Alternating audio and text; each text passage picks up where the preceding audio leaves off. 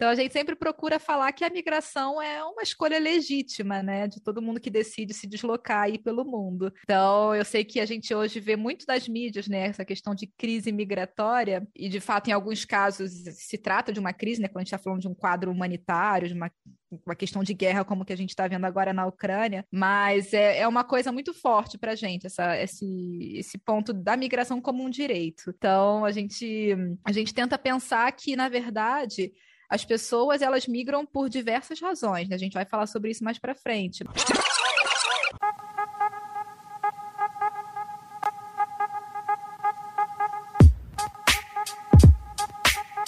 Olá, pesquisadoras e pesquisadores desse nosso Brasil. Esse é daqueles episódios há muito tempo pensado, desejado, planejado e por se tratar de um assunto tão dinâmico e atual, atropelado pelas reviravoltas do mundo que o mundo não gira, né, gente? Ele capota. É, a Terra plana capota.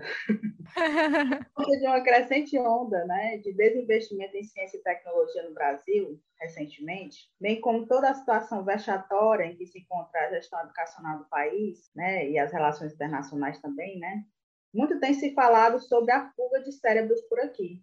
Durante alguns anos, mais especificamente entre os anos de 2008 e a 2014, durante os governos Lula e Dilma, nós tínhamos observado né, um crescimento no investimento em formação científico-acadêmica em parceria com instituições internacionais, onde nossos pesquisadores tinham financiamento para estudar instituições internacionais de grande relevância e retornavam para o país para contribuir com seu conhecimento em nossas universidades. Política essa extremamente criticada porque ajudou a desmoronar a nossa política de ciência e tecnologia. Quem nunca ficou no site Ciências Sem Fronteiras buscando país para migrar, para estudar?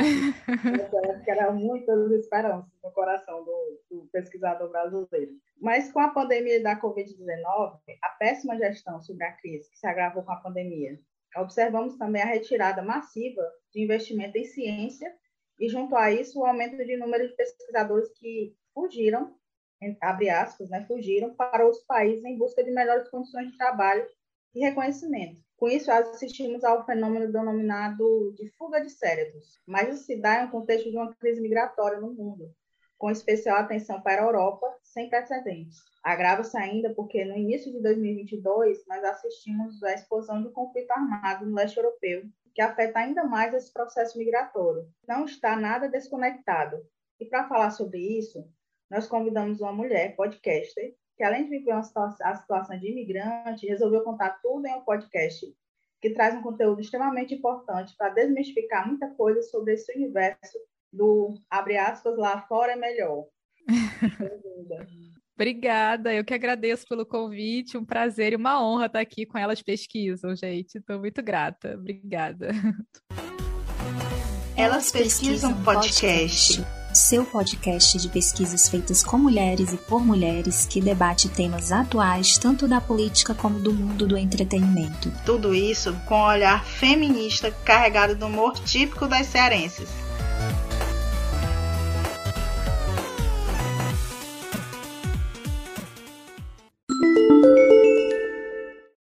Aí, para a gente começar, a gente sempre inicia com pedindo que a, a, nossa entrevistada se apresente, mas o nosso pedido é um pedido bem a lá Ceará, certo?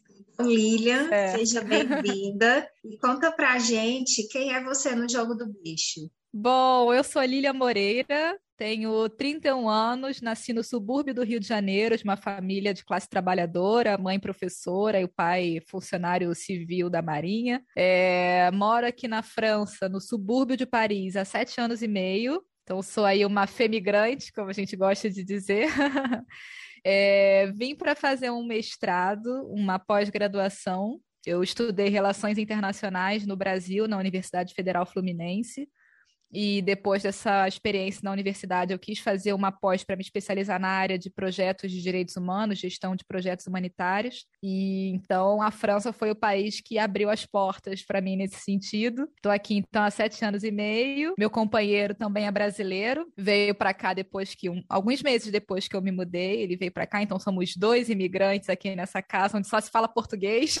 Mentira, a gente mistura um pouco de francês, português, até o inglês, enfim. E hoje eu trabalho aqui numa ONG francesa que luta contra a pena de morte, que tem projetos em diversos países é, atuando aí sobre a conscientização contra a pena de morte, né? Tra também um trabalho de, de incidência política uh, em países do, centro da África, Camarões, República Democrática do Congo, norte da África, Marrocos, Tunísia, Argélia, Mauritânia, é, Líbano para Oriente Médio, né? Falando de Oriente Médio, Líbano e Irã, e na Ásia do Sudeste, Malásia e Indonésia. Então, estou trabalhando aí nessa área e, além disso, sou a cofundadora do Femigrant Podcast, um podcast em francês que eu cofundei com uma amiga que também é imigrante aqui na França, e fundadora do Femigrante BR Podcast, que é o projeto que nos conectou, né?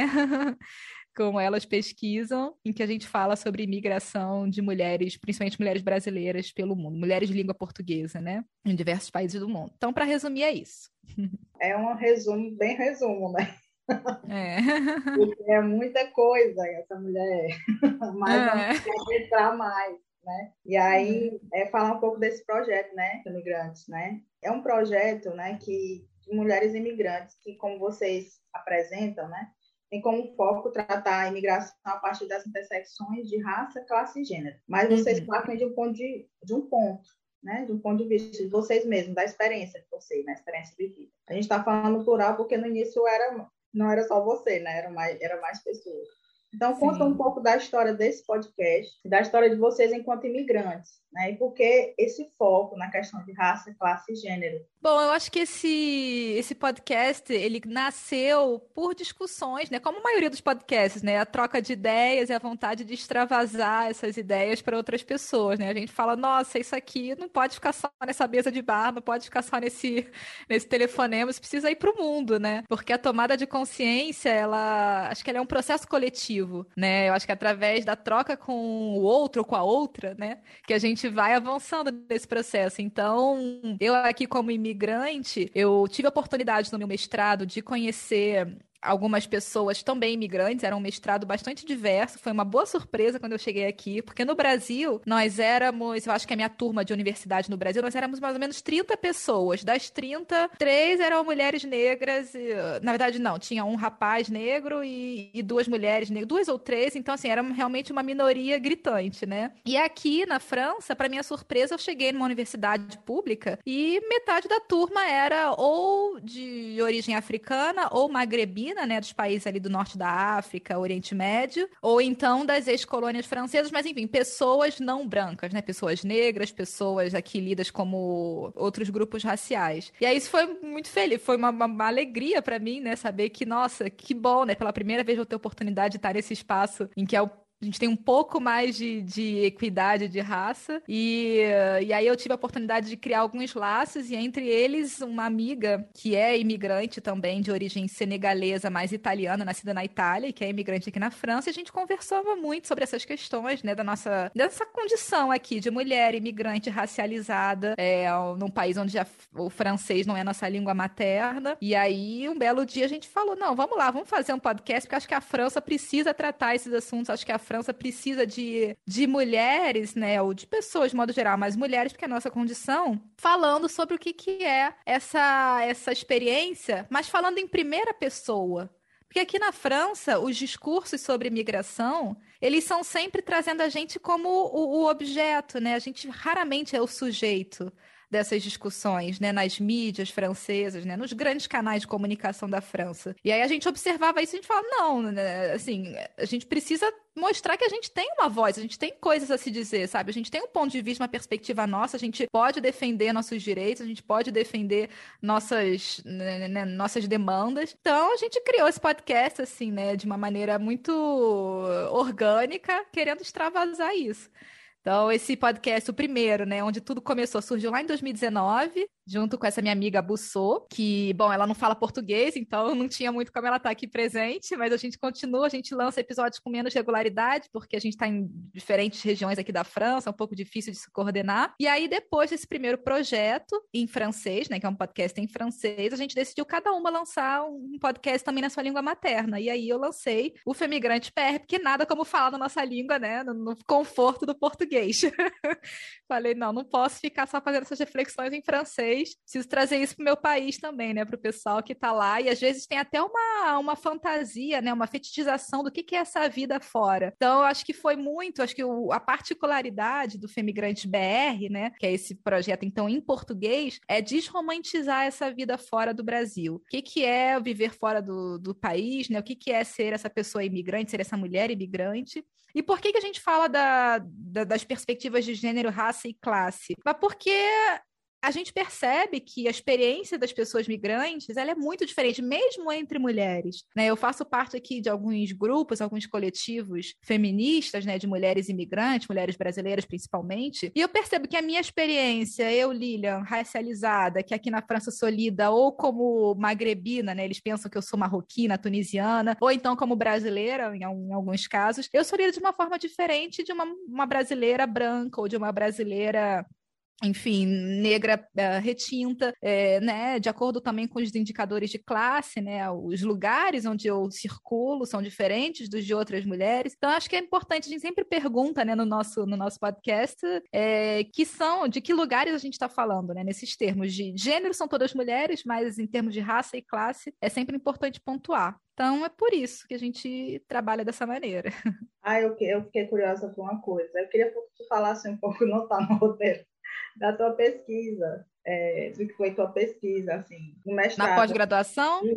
Na verdade, esse mestrado que eu vim fazer era um mestrado profissionalizante. Ele tinha um eixo muito mais voltado para atuação profissional, mais prático do que para pesquisa. Então, acho que é até importante eu dizer isso, né? Esse aqui é um podcast de mulheres pesquisadoras. Eu hoje não sou oficialmente uma pesquisadora, não estou inscrita em nenhum laboratório de pesquisa, mas pretendo mudar isso, que eu estou preparando aí um projeto de doutorado.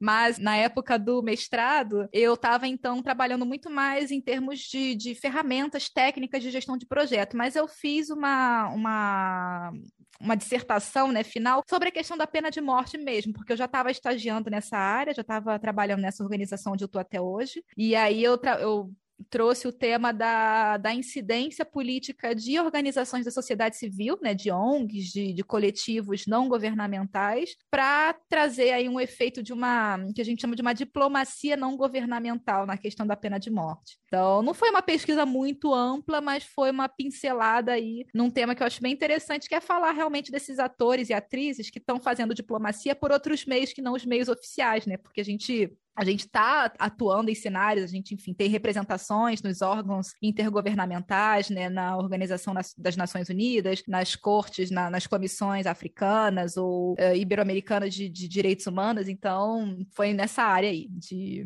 pena de morte e representação de, da sociedade civil. E eu fiquei curiosa, que está no roteiro, porque você falou do Femigrantes BR e o Femigrantes é, começou em francês. A, a tua parceira do Femigrantes francês, ela também tem um na língua, na língua materna, quer dizer, a língua originária dela, que é o italiano? Sim, ela lançou também um projeto que é o Femigrante Itália. A gente chama de família Femigrante, né? Mas uh, eu não consigo acompanhar porque eu não falo italiano, ainda não tô lá. Quem sabe um dia. Que massa, muito, muito é. interessante. É. Que é meio que cria uma rede, né? Uma rede de é. mulheres falando sobre sua situação, sua, sua experiência enquanto imigrante, né? Eu acho que cada uma Sim. tem uma, uma forma. Nós somos lidas de várias maneiras, né? A partir é, do nosso lugar de, de, de fala, o nosso lugar de origem e tudo. É interessante como você coloca, né? Como é que uma brasileira é, é, negra, ela é lida diferente de uma brasileira branca quando chega. Uhum, né? Sim. É, é, é bem interessante isso. É. E aí, falando um pouco sobre os nossos pesquisadores imigrantes, né? É, você, eu, eu, lembro que teve um episódio, acho que logo no início da pandemia, onde vocês entrevistaram uma pesquisadora que estava tentando, e teve a questão das barreiras sanitárias e tal. Ainda não falávamos muito de forma massiva sobre essa questão da fuga de cérebro. Mas foi a partir dali que o negócio começou de fato, né, para nós aqui no Brasil de forma mais séria. E aí falando sobre isso, é, como, como, vocês, é, como você observa nessa situação, como é de fato o trato com os estudantes e pesquisadores brasileiros na Europa? Você né, foi para fazer um mestrado. É, tendo em vista o contexto de crise migratória que vivenciamos e que não afeta somente os ditos ilegais, mas fomenta uma xenofobia que se faz uma constante nas relações entre estrangeiros em todo lugar no mundo. Isso a gente vive aqui também com relação os imigrantes que estão vindo, especialmente da Venezuela. É um, um negócio sério aqui. Inclusive, tem um episódio de vocês que trata sobre isso, com um relato de uma situação no início do bloqueio sanitário, né? E como é que está essa questão hoje? Olha, só acho que uma uma, uma, coisa que eu acho importante pontuar é que na, na linha né, do que a gente propõe no Femigrante BR, a gente sempre procura falar da migração como um direito, né, um direito humano, né, uma, um movimento que é comum, né, não vou dizer normal, porque acho que normal é um pouco um termo um pouco complicado de usar, mas é um movimento recorrente na história da humanidade. Então a gente sempre procura falar que a migração é uma escolha legítima, né, de todo mundo que decide se deslocar aí pelo mundo. Então eu sei que a gente hoje vê muito das mídias, né, essa questão de crise migratória e de fato em alguns casos se trata de uma crise, né, quando a gente está falando de um quadro humanitário, de uma uma questão de guerra como que a gente está vendo agora na Ucrânia, mas é, é uma coisa muito forte para a gente, essa, esse, esse ponto da migração como um direito. Então, a gente, a gente tenta pensar que, na verdade, as pessoas elas migram por diversas razões, né? a gente vai falar sobre isso mais para frente, mas quando a gente pensa na questão da fuga de cérebros, eu acho que é importante a gente pensar sempre no ponto de vista político, né? E não trazer para o para o indivíduo, né? Que a pessoa que escolheu por motivos X, Y, Z mudar de país, mas o que que, né, no cenário político do Brasil conduziu a essa decisão, né? Que cenário, o que, que a gente está vendo aí em termos de investimento na pesquisa e na educação no Brasil, né? Ou melhor, em termos de sucateamento, né? Porque o que tem acontecido ultimamente é um sucateamento gritante, né? Da, das universidades públicas brasileiras, dos institutos de pesquisa, mesmo com a grande, com um grande trabalho, com a grande resistência de professoras e professores, né? Que estão aí resistindo, lutando contra isso, mas chega uma hora que sem recursos não tem como como operar, né? Não tem, gente. A gente precisa, né, do mínimo, né, das condições mínimas, né, de sobrevivência, né, de dignidade para trabalhar, para pesquisar. Então, eu acho que essa fuga de cérebros, ela é, ela está nitidamente associada ao que esse desgoverno vem fazendo aí, desde que começou lá de 2014, 2015, né, com toda a crise do golpe contra Dilma e e aí eu vi aqui até um dado interessante de que no ranking de competitividade global de talentos, é um ranking aí dos países que mais mantém profissionais qualificados, né? O Brasil, de entre 2019 e 2020, para trazer dados mais recentes, o Brasil despencou 25 posições, né? Quer dizer, estava no, uh, no 45, não sei nem falar, do lugar 45 para o lugar 70, né? Para o índice 70. Então, despencou 25 pontos aí nesse ranking e entre 130 e poucas nações analisadas. Então, a gente vê que realmente, assim, em um ano, né? Em um ano de 2019, quer dizer, o governo Bolsonaro começou no início de 2019, 2019, né? É, em um ano de governo Bolsonaro, né, poucos meses, olha só o estrago que já foi feito. Então, detalhe, 2019 para 2020 ainda não tinha pandemia, então não é por é, da pandemia. Pois é, pois é, né? Porque muita gente vai colocar o argumento de que não, pandemia, né, fechou tudo, mas não, gente, isso, isso era um projeto político, né? A gente sabe muito bem o que, que esse governo tinha em mente, né, em relação a pesquisadores, pensadores, pensadoras, né, críticos que vêm aí trazer uma, uma análise sobre o que, que, esse, o que, que esse projeto significa. Então, é, não, não tem como negar que isso é um resultado nítido associado ao que a esse sucateamento do desgoverno Bolsonaro. Então, eu acho que a gente a gente precisa pensar sempre nesse ponto de vista, né, do, do, do cenário político, né? O que está acontecendo no Brasil que está acontecendo nas universidades, né? Vocês sabem melhor do que eu, porque eu estou já há um tempo fora, eu não estou acompanhando muito bem as oportunidades, mas eu tenho amigas que estão aí, professoras, né, em universidades brasileiras, e que falam que, nossa, é, é, não, não tem, não tem, as condições estão cada vez mais difíceis, e é muito triste isso, assim, é de partir o coração, porque muitos de nós que estamos fora, a gente não sai do Brasil, né, não sei, eu falo muito da minha condição e do que eu tenho observado com as mulheres que participam do Femigrante BR, mas a gente não sai do Brasil pensando, nossa, nossa, né, me livrei do país. É, não, não é isso, né? A gente sai do, do, do país porque a gente está buscando outras questões, às vezes por questões familiares, por questões profissionais, mas a gente quer que o nosso país continue avançando, né? Que o nosso país continue crescendo, se desenvolvendo. Então é muito triste, a gente fica realmente muito triste, muito. É, é, é realmente é dramática a situação, é dramática. E a gente vê isso daqui se sente de um lado impotente, né? A gente não, não sabe o que a gente pode fazer, e de outro lado é, vendo cada vez mais um movimento das pessoas querendo vir, né, querendo migrar, querendo achar um lugar aqui, sendo que não tem é, possibilidade, às vezes legais, né? A migração é um processo complicado, precisa ser preparado. Claro que tem pessoas que migram hum, em quadros não, não convencionais, às vezes sem documentos, que é uma realidade forte também das pessoas que migram indocumentadas, mas quando a gente quer migrar num quadro uh, de pesquisa, a gente geralmente precisa passar por processos de visto, né, de, de uma série de documentos e ad, processos administrativos, e é, é, muito complexo, então a gente fica realmente numa sinuca de bico, né, como é que faz para sobreviver em relação a isso? E, e para responder a pergunta, deixa eu ver rapidinho, tem uma segunda pergunta que era sobre a xenofobia, né, é... É uma questão muito complicada, gente, porque aqui na França, a cultura francesa, ela é uma cultura de, de uma polidez que faz com que as coisas fiquem um pouco mascaradas. Então, dificilmente aqui na França a gente vai ver assim algumas algumas agressões muito explícitas, sabe?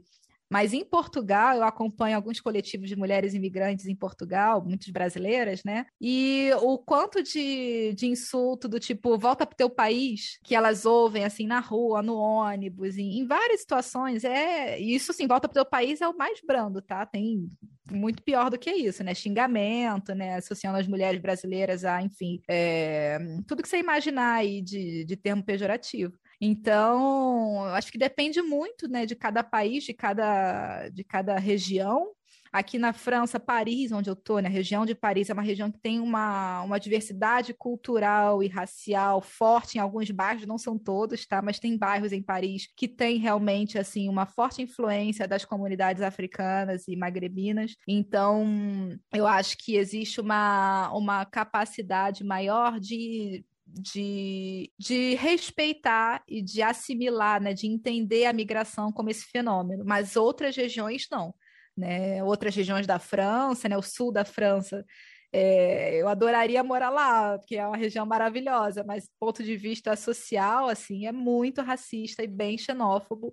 Então, é, é muito relativo, né? Cada pessoa e cada, acho que cada região do país, né? Cada país vai ter uma, uma situação diferente. E isso falando aqui de Europa, né? Assim, pensando Portugal, né? Portugal acho que é o primeiro país aqui na Europa onde mais recebe, que mais recebe brasileiros, mas no âmbito global, né? Estados Unidos é o primeiro destino de brasileiros que saem do, do país. E, e, lá você vê assim, as comunidades brasileiras que vão. Tem, tem gente trabalhando em tudo que você imaginar, né? Desde pessoas que vão para trabalhar em multinacionais, pessoas que vão para estudar, mas pessoas também que vão trabalhar na limpeza, que vão trabalhar como entregadores. E, mais uma vez, a xenofobia ela é uma constante, mas ela se manifesta de maneiras diferentes, muito de acordo com o grupo social onde você está inserido, os lugares onde você circula. Mas é. E às vezes é muito sutil sabe? A, a dificuldade de, de, identificar e de reagir à xenofobia, que às vezes é uma microagressão, sabe? Às vezes é um às vezes é uma discriminação na, numa contratação, por exemplo, num processo seletivo. Um sobrenome que faz com que você vá ser, é, não vá ser priorizada em relação a um sobrenome de alguém nativo, entendeu? Inclusive, ontem eu estava conversando aqui no encontro de, de, um coletivo de mulheres brasileiras, tinha uma pessoa falando exatamente isso, né? Que o sobrenome dela fez toda a diferença num processo de, de contratação aqui na França. Quando você tem um sobrenome que não seja nitidamente francês, quais são as possibilidades de você ser chamado para uma entrevista e se chamada de ser efetivamente recrutada, né? Então, essa é a dificuldade, né? Quando a coisa é sutil, quando você não consegue identificar isso de uma maneira muito nítida. Isso sem falar nas filas de supermercado, né? Ou às vezes num sistema de saúde, você vai para um tratamento médico, vai para uma visita médica qualquer, é uma coisa banal no Brasil, né? Quando a gente está no nosso país com a nossa língua, é uma coisa banal. Aqui, às vezes, ir numa consulta médica, gente, é uma coisa assim que exige uma preparação, porque você tem que pensar nos termos, como é que você vai explicar o que está sentindo, como é que você vai entender o que o médico vai falar, será que esse médico, essa médica vai né, se preocupar de fato com você, vai te tratar com dignidade que você merece, ou ele vai te ver ali como mais uma pessoa que está indo se aproveitar, porque muitos pensam dessa forma, né, que tem indo se aproveitar do sistema público de saúde europeu. Então, é, é, tá em tudo, assim, tá presente em tudo, é uma constante. Não quer dizer que a gente sofra isso de uma forma explícita, mas eu acho que, pelo menos da, do meu ponto de vista, é, uma, é um medo que paira sabe? É, tá em todos os momentos da nossa vida. Infelizmente, a gente está aí para combater isso, mas é um trabalho constante e cansativo. Eu imagino, tem vários aspectos aí da, do, da sua resposta que, enfim, né, se a gente fosse se desdobrar, né, até do, desde o fato da migração ser um direito e a própria fala crise migratória, né, não ser, a migração não ser uma crise, mas ela pode se tornar uma crise se tiver problemas humanitários e também uhum. a, fuga de cérebros e não ser uma coisa nova também no Brasil, isso já aconteceu antes, né, em momentos de crise econômica, né, e aí o destaque agora somente é porque houve uma esperança, né, pelo menos por parte é, de mim, da Cláudia, né, que viemos da, somos filhos da classe trabalhadora, é, somos classe trabalhadora também, né, é, de esperança, né, e aí a gente viveu as vacas você vê que eu vivi as vacas magras, depois uhum. as vacas gordas, aí depois as vacas ficaram magras de novo. é, é, muito, é muito frustrante para a gente, porque, tipo, eu e, e Eliana entramos numa turma de doutorado na, na seleção de no final de 2017, a gente iniciou em 2018, que foi o, o ano que da desgraça do país, né? Que uhum. elegeu esta criatura. Quando nós entramos, nós entramos ainda com perspectivas. Né? Uhum. Né? Nós ainda entramos, né? Já estava no processo de, de corte de financiamento da pesquisa no Brasil, né? Já estava, mas não era algo tão acentuado como estava hoje. Eu lembro muito quando eu cheguei para o meu orientador a primeira pergunta que ele fez quando terminou de ler o meu projeto foi: Você tem possibilidade de fazer o sanduíche? Porque o seu tema tem um professor na, na França que estuda isso. Foi meu, meu, é, foi meu, foi, foi meu supervisor na, na, no pós-doc, né? E seria interessante vocês conversarem. Eu muito feliz, vou, vou demais né? E aí eu passei os dois primeiros anos do doutorado me preparando para esse sanduíche na França.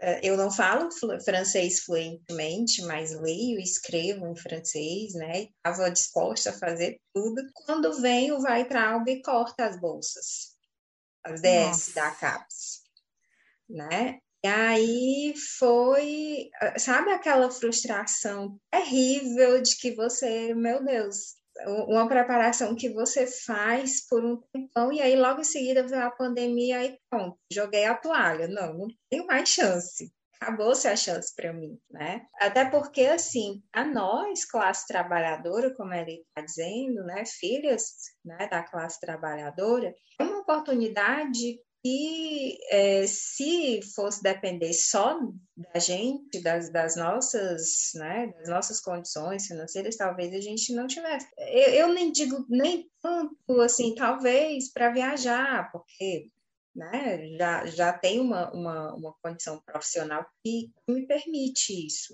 né? Mas para bancar os estudos, não. Sim. Né? Porque requer um tempo, requer muito investimento Sem falar que é uma possibilidade de abertura para outras perspectivas. O que a gente pensa de fato é voltar e contribuir para o nosso programa de pós-graduação com essas novas perspectivas. É, o, é isso que a gente pensa. né? De voltar e, e, contribuir. E aí, assim, assim como eu, assim como a Eliana, a nossa turma todinha, eu acho que foi a primeira turma que ninguém conseguiu ir para o, o sanduíche do nosso programa. A primeira turma. Pois é, não, eu consigo imaginar a frustração de vocês, assim, dois anos, né, da vida projetando isso e no final esse balde de água fria. No meu caso, eu vim para cá, para a França, em 2014.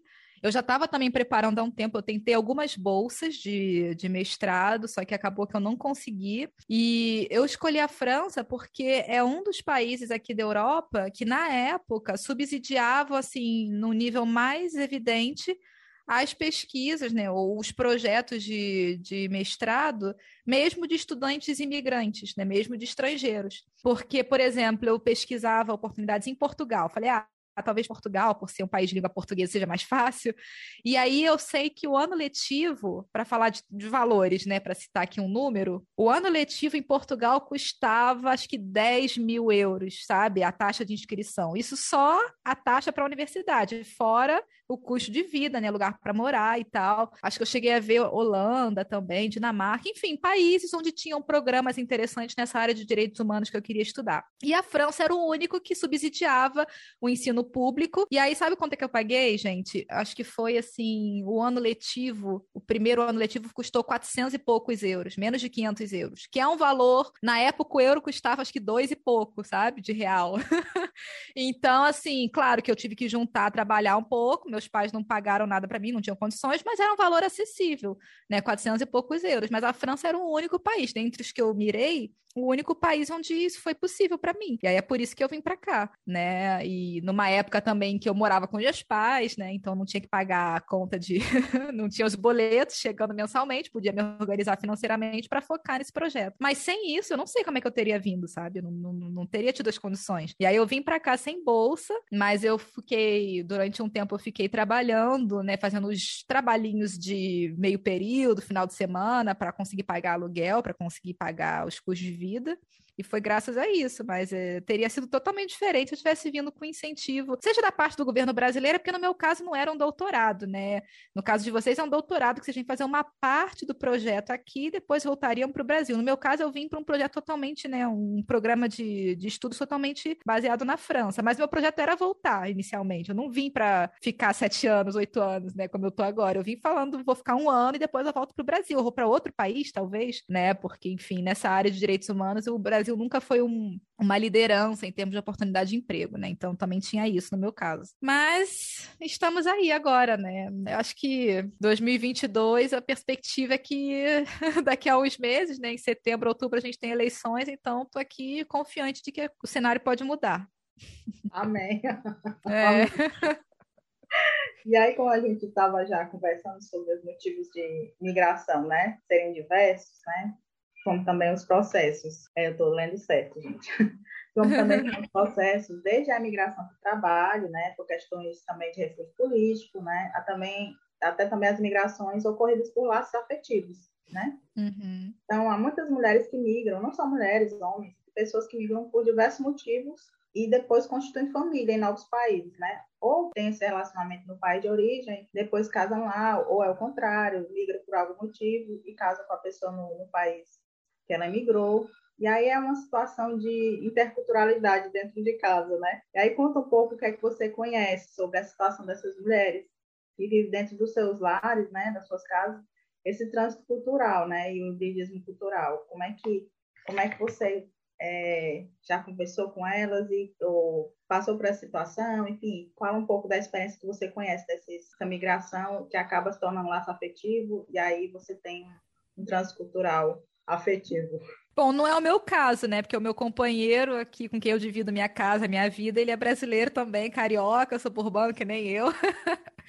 Mas eu pude ver aí no, no podcast e na vida aqui também, né? Várias pessoas que vivem esses relacionamentos. Eu acho que só uma coisa interessante de dizer é que hum, nas entrevistas que eu fiz no Femigrante BR, a gente teve algumas convidadas que falaram, que trouxeram esse dado do, da feminização da migração. Um dado bem interessante, porque quando a gente estuda os fluxos migratórios, até o início dos anos 80, a maioria das pessoas que migravam eram homens, né? A migração das mulheres era realmente uma exceção. E agora, desde né, anos 80, 90 para cá, a gente tem cada vez mais mulheres aí liderando né, projetos migratórios, né, sendo as atrizes dessa decisão de migrar. No meu caso mesmo, né, eu vim primeiro e aí um tempo depois meu companheiro decidiu vir. Eu conheço diversos casos assim, que as mulheres migraram por projetos de estudos, né, fazer uma pós, um doutorado, que seja, ou por profissão mesmo, né? Por, por mobilidade profissional. Então, acho que isso é interessante, né? Ver as mulheres aí se tornando mais protagonistas na, nas migrações. E, bom, o que, que, eu posso dizer, né, sobre essa interculturalidade? Eu acho que é, a gente fez aí um episódio recentemente com a, com a nossa querida pesquisadora, antropóloga Larissa Pelusin, que a gente falou das relações é,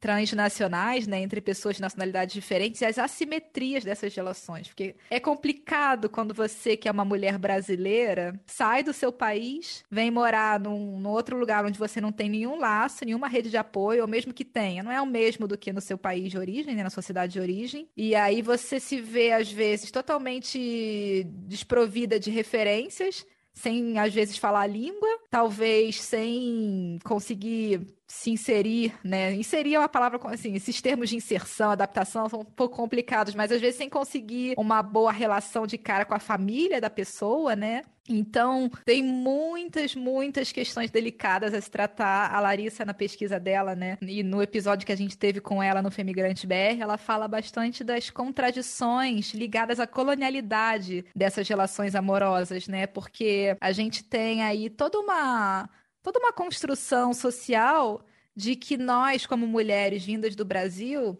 a gente tem acesso a conhecimentos ou a referências bibliográficas, a referências científicas que seriam menos válidas, menos legítimas do que os conhecimentos produzidos aqui no norte global. Então, é, a gente é, é, muito flagrante isso, assim, o quanto que às vezes uma, uma mulher que tem aí, talvez um nível de, de educação até superior ao companheiro, ela se sente talvez um, colocada em xeque, sabe? A sua inteligência colocada em xeque pela capacidade, às vezes, de, de, articular na língua, né? A língua é um fator que acaba dificultando muitas vezes a, a nossa expressão aqui, né? Falar numa língua que não é a nossa, mesmo que a gente fale bem o francês, nunca é a nossa língua materna, né? Nunca é como na língua materna. Então, tem muitas contradições nessas relações, porque mesmo quando não, não quer dizer que seja uma relação abusiva necessariamente. Claro que existem situações de, de relação abusiva e de, de de violência doméstica, mas mesmo em relações saudáveis, a priori, é, essas contradições elas estão aí, elas são muito, mais uma vez, muito sutis, às vezes elas se manifestam de forma muito sutil, né, com algumas alguns estereótipos que são associados a nós brasileiras por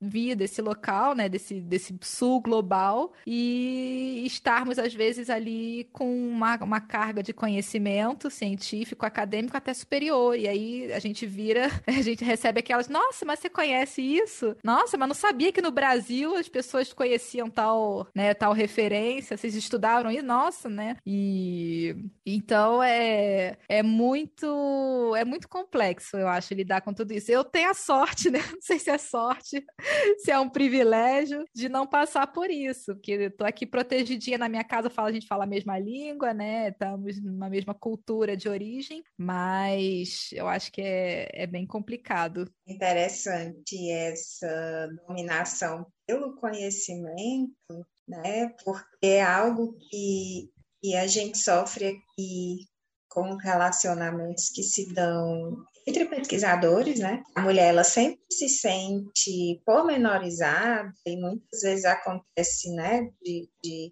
de haver mesmo uma disputa. Uhum. Aí, quando chega nessas, nessas relações, é, digamos, internacionais, né, entra a questão do colonialismo forte aí, né? Uhum. Junto, junto a, ao machismo, né? De querer impor poder, mas existe. Inclusive, tem uma pesquisa de uma menina que estudou comigo. Ela não levou à frente porque ela casou com um italiano e está morando na, na Itália, Milão, está por lá, é, há muito tempo. É, mas ela pesquisou as meninas é, que faziam ponto, né, prostituição é, lá na beira-mar, e, e, aí eu lembro que o, a pesquisa dela era alguma coisa sobre o conto de fadas do estrangeiro, né? Porque tem essa construção do conto de fadas, do príncipe encantado, Sim, o né? mito do príncipe encantado o, gringo, né? Isso, o mito do príncipe encantado, de como isso se construía e de como isso era muitas vezes, né? Não vou dizer que é, é regra geral, mas como muitas vezes essa vontade do acessar outra vida, de acessar um sonho, levava a um processo de violência em outros territórios. Né? todos os tipos de violência. Então, ela tem faz um tempinho já que ela escreveu isso e, e, escreveu a partir de um lugar de uma brasileira que namorava com um italiano, uhum. né? Que são homens violentíssimos, né? Os, os italianos eles são são pelo menos no, no, histórico de pesquisa que nós temos aqui, né? São os mais é, são tidos como muito violentos com relação a essa relação né, é, afetivo com, com mulheres brasileiras. É, e aí ela, ela escreveu desse lugar e é muito interessante, né? Todo esse mito do príncipe encantado que são, são construídos e tudo. Isso é, ainda é muito forte, né? Muito forte. Mas enfim, vamos aqui continuar. Já. Com certeza. Só, só para trazer um ponto, a gente tem inclusive um episódio que trata desse tema, do mito do príncipe encantado gringo, em que a gente entrevistou uma pesquisadora que fez um doutorado sobre esse tema em Barcelona, Maria Badé, e ela é uma das mulheres aí que trabalha nessas redes de luta contra a violência doméstica de, né, que as mulheres imigrantes sofrem aqui. E ela tratou assim brilhantemente de como que isso, é como que esse mito, ele deixa a gente mais vulnerável ainda, porque a gente chega, né, gente, as mulheres imigrantes chegam muitas vezes acreditando que que vão viver essa vida aí maravilhosa, perfeita de um lado por acreditar que vida fora do Brasil já vai ser certamente segura seguramente melhor do que a vida no Brasil, e não necessariamente, né? Você pode ter mais qualidade de vida, talvez, mas não quer dizer que você vai ser mais realizada. E, por outro lado, a questão do, da relação em si, né?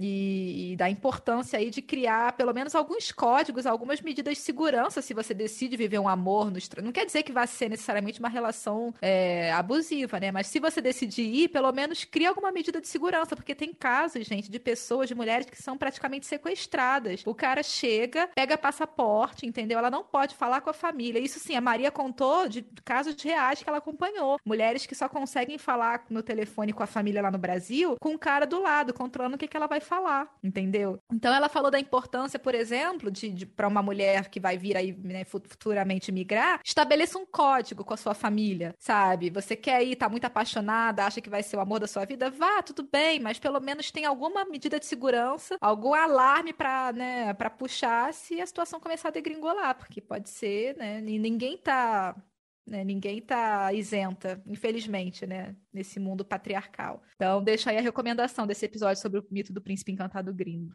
Muito bom. É, é, complicado, né? Mas aí já, já chegando no final aqui da nossa conversa e nessas capotadas que o mundo dá, né? É, no início do ano, na verdade, já é algo que vem se arrastando há um tempo, mas a coisa ficou mais evidente, mais tensa, né, do final para o final de 2021 para o início de 2022, né, é, que é a questão ali no leste europeu entre a Rússia e a Ucrânia. E nós vivemos assim um choque de ver a diplomacia brasileira nem to you os brasileiros que hum. estavam lá, né? O nem to do cearense é nem aí, né? te vira, tem brasileiro na, no, na região de conflito, te vira. E eu pude acompanhar uma conhecida que corria comigo, ela né, corria aqui, é esposa de um fisioterapeuta famoso, inclusive é, passou por vários times de futebol aqui no Brasil, e eles estavam na Rússia né? Uhum. Os dois estavam na Rússia, ele estava trabalhando no, no, time russo e tal. E quando explodiu, eu acompanhei nos stories dela, tipo, informação com a embaixada, zero. Né? Fugiu ela, o marido e o filho, conseguiram, estão aqui em Fortaleza ainda bem, estão bem, mas fugiram por conta própria, porque não teve apoio da embaixada, né? E aí como é as relações internacionais do governo brasileiro, né? A, a, a diplomacia funciona, Né? Então, assim, eu vi vocês, na, na, vocês não, você dos imigrantes, muito ativa com a questão da mobilização em relação à ajuda, né? até porque trabalha com isso, né? É, sobre a mobilização em, em, torno da ajuda aos brasileiros que precisam fugir da Ucrânia. Né? Como é que está a questão diplomática a partir daí? Né? Partir daí, qual a visão de vocês, enquanto imigrantes, dessa situação? com especial atenção à questão diplomática brasileira.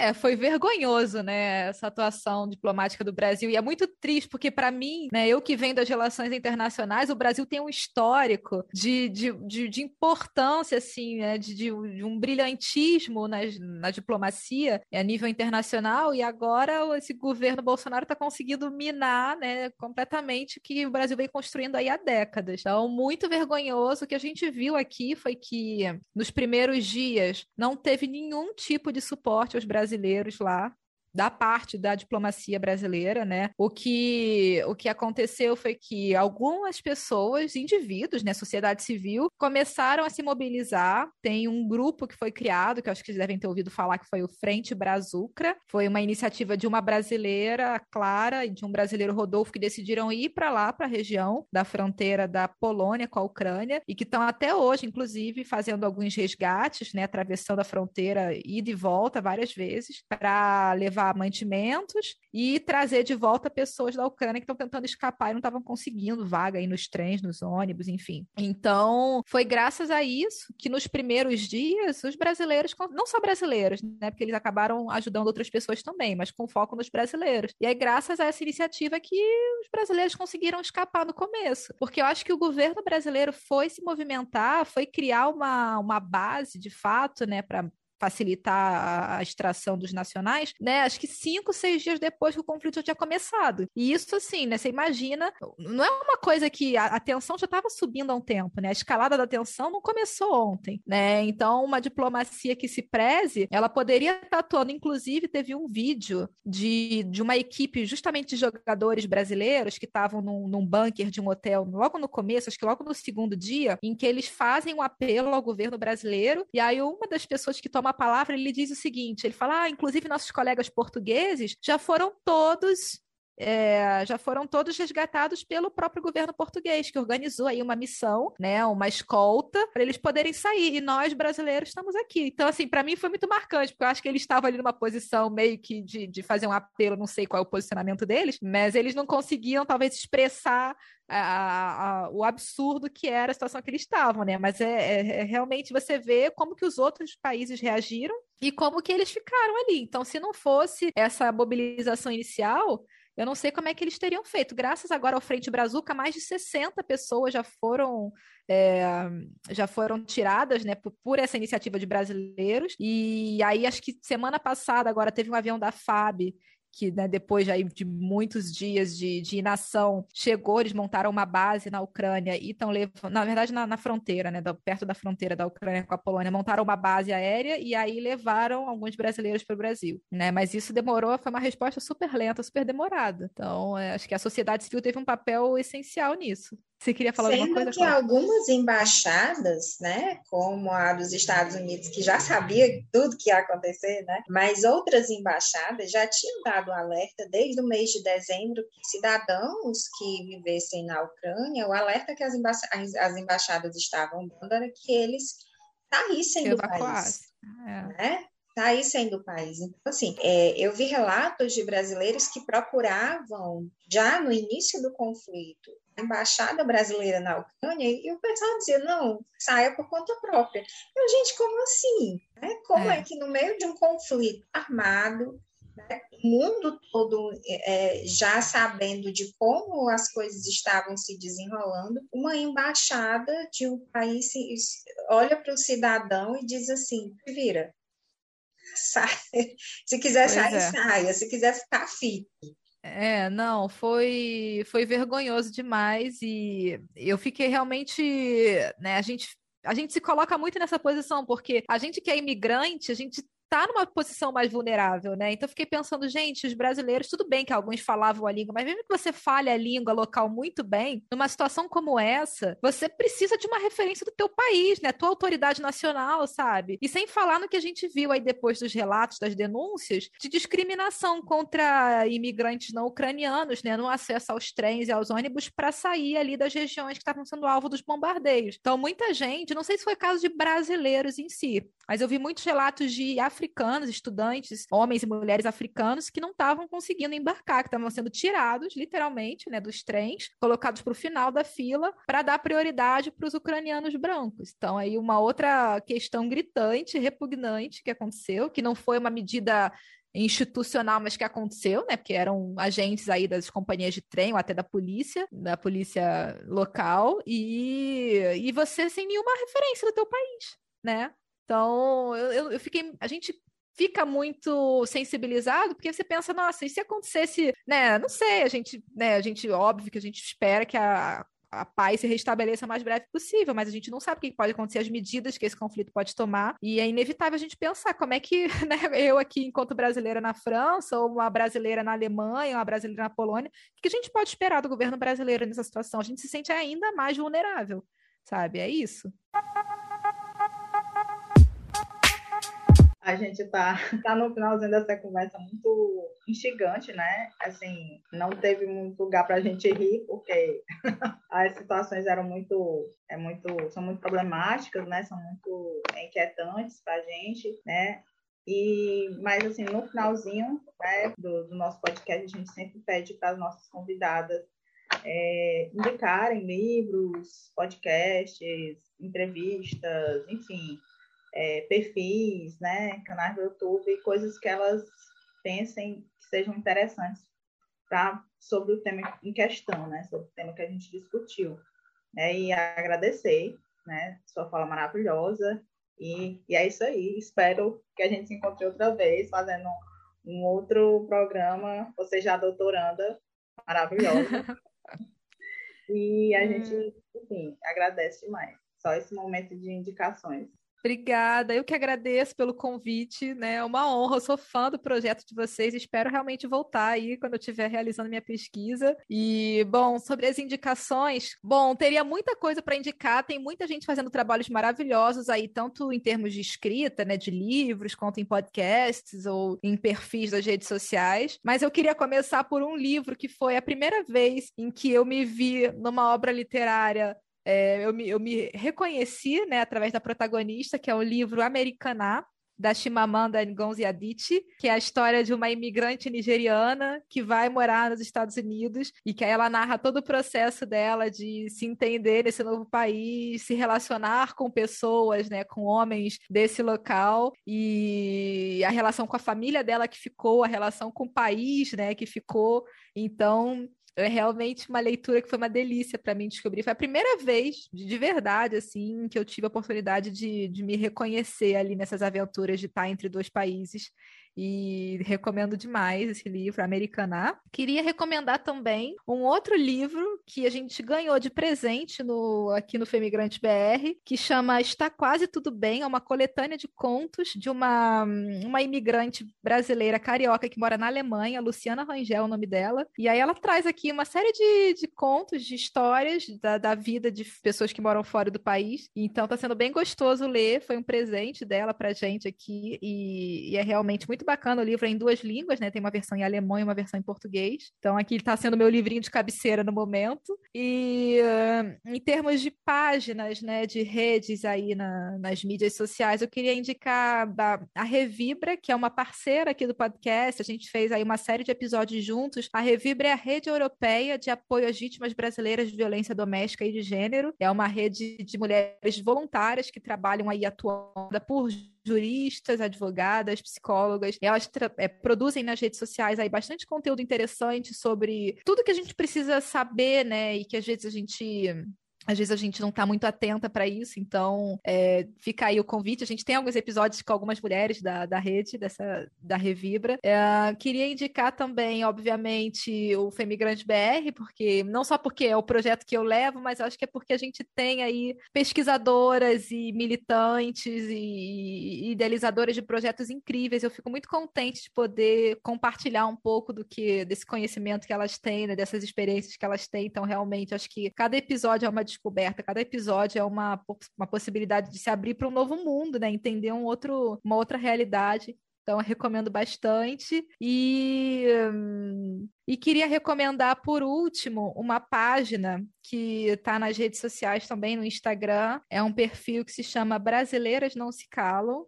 em que elas trazem pequenos trechos, pequenos relatos de situações reais que mulheres brasileiras vivem aí fora. Elas estão baseadas em Portugal, mas tem relatos de mulheres em outros países também. Então é bem, é bem impactante ver é, o tipo de, de acolhida que a gente pode ter. É claro que isso não representa a totalidade né, da nossa vida aqui fora, mas eu acho que é importante para desromantizar essa imagem do que, que é a vida aqui na Europa. Então, ficam essas indicações aí. E, obviamente, tem muita coisa. Quem quiser, né, a gente pode aí passar mais referências, mas eu acho que para sintetizar são essas aí que ficam para hoje. Lilian, posso muito, muito, muito obrigada por você ter compartilhado com a gente as suas vivências, teu conhecimento, tua experiência. É, um episódio que a gente já queria fazer e que é também um pedido dos nossos ouvintes, porque tem essa curiosidade sobre o que tem lá fora, como é viver lá fora.